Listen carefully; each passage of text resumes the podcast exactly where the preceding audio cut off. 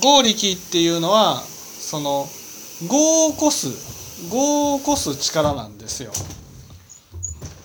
だからその自分の中でこんなことを例えばね思っちゃいけない。思っちゃいけないと思っても思ってしまう。考えちゃいけないって思っても考えてしまう。それはその合力の強さを感じるっていうことはね仏教の教えを聞いてやっぱり何が正しいか何が間違ってるかっていうことをちゃんと教えてもらったからこそその正しいことを思う正しいことを考えよう悪いことを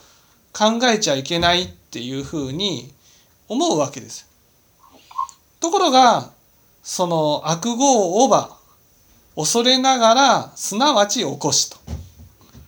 前後をオーバーあらませとも売ることあたわざる凡夫なりと。これはね親鸞聖にはすごくね尊い人なんですよ。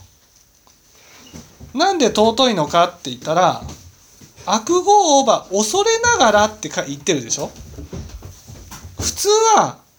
その悪語っていうのは正当化するんですよ。こう思うことが当然なんだ正しいんだっていうふうに書き換えてしまうんです。でも親鸞上人は悪語をオーバー恐れながらすなわち起こしって言ってね自分の中で仏教で教えられていることがあこれが正しいんだな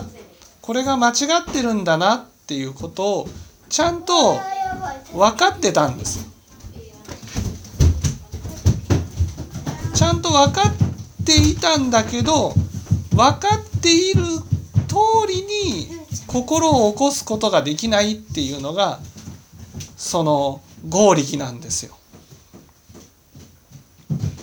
だから悪を思っちゃいけない悪を思わないようにしようこう思うだけでもすごいと思うんですよね。そうですよね。うん、それは心で思うことがそのやっぱり運命となって結果になるって信じてるからですよね。私たちはね普通の人っていうのはね心で思ってても口に言わなければ結果にはならないんだと思ってるんです。心で思ってても行動に移さなければ悪くないんだと思ってるんです。でも仏教仏教を学ぶっていうのは一番は何が違うかって言ったら